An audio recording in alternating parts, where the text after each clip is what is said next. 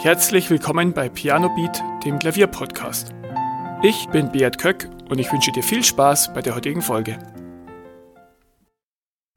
Heute möchte ich über ein Phänomen sprechen, ähm, auf das du bei vielen Lebensbereichen stoßen kannst, aber das sich vor allem auch beim Klavierspielen wiederfindet.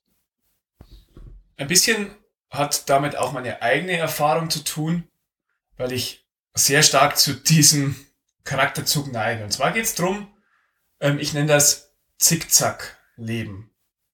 Also gerade zum Thema Klavier, ähm, du suchst dir was raus, nimmst dir was vor, du nimmst dir ein Stück vor, du übst es und dann findest du wieder ein neues Stück und denkst, wow, das will ich spielen, das ist ja viel cooler. Und suchst dir das neue Stück raus und fängst dann das an und dann hörst du wieder ein neues Stück. Oder du holst dir einen ähm, Online-Kurs, findest ihn super, aber dann siehst du die Werbung für den nächsten und fängst dann damit an und wow, dann gibt's noch eine App, mit der du lernen kannst und dann gibt's auch noch ein Buch, mit dem du wieder was Neues lernen kannst und du springst immer von Thema zu Thema hin und her und kommst nirgends wirklich voran. Und ich bin da echt auch gefährdet, weil ich immer wieder neue Dinge lernen will und immer wieder wissbegierig bin und ja, ich möchte dir heute eine Strategie zeigen, die mir sehr stark dabei geholfen hat, mich auf eine Sache zu konzentrieren. Also zunächst einmal ist der erste Schritt, du musst dir klar machen, was ist denn jetzt mein Hauptziel? Klar, es gibt, kann immer mehrere Ziele geben. Du kannst sagen, ja, ich will jetzt im Blattspiel besser werden, aber ich will auch ähm, ein schwieriges Stück meistern und da bestimmte technische Fertigkeiten mit einbringen. Zum Beispiel gibt es eine Stelle, wo es sehr schnelle Läufe gibt und das steht auch im Fokus. Diese Ziele schließen sich nicht aus. Ähm, dann übst du halt ein Stück und auch am Anfang vom Üben immer Blatt spielen. Du kannst auch mehrere Stücke üben.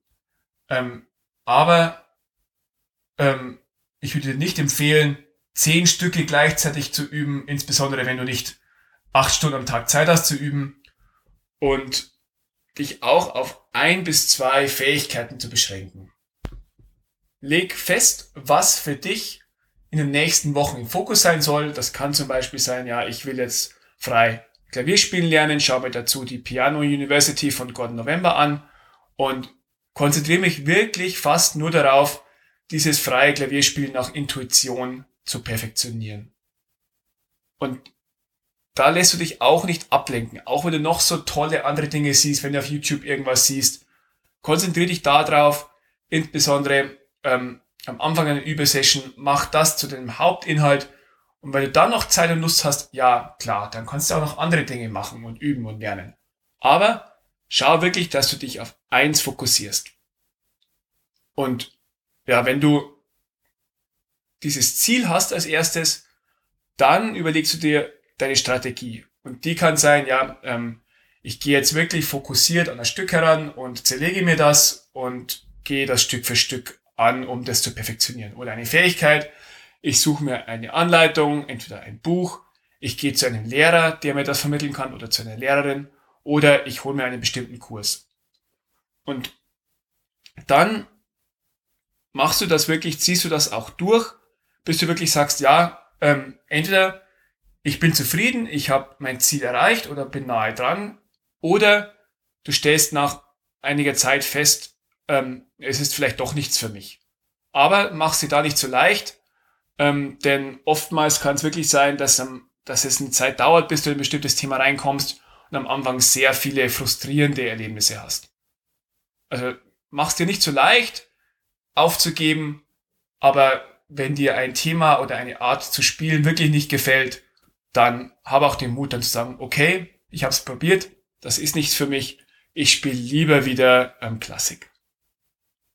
Und wenn du wirklich dich auf eine Sache konzentrierst und ja, dem auch genügend Zeit einräumst, dann kannst du auch dann in einigen Monaten das Thema wechseln und zu sagen, hey, jetzt ähm, will ich Jazz lernen und dich darauf konzentrieren. Aber bitte nacheinander und nicht immer gleichzeitig.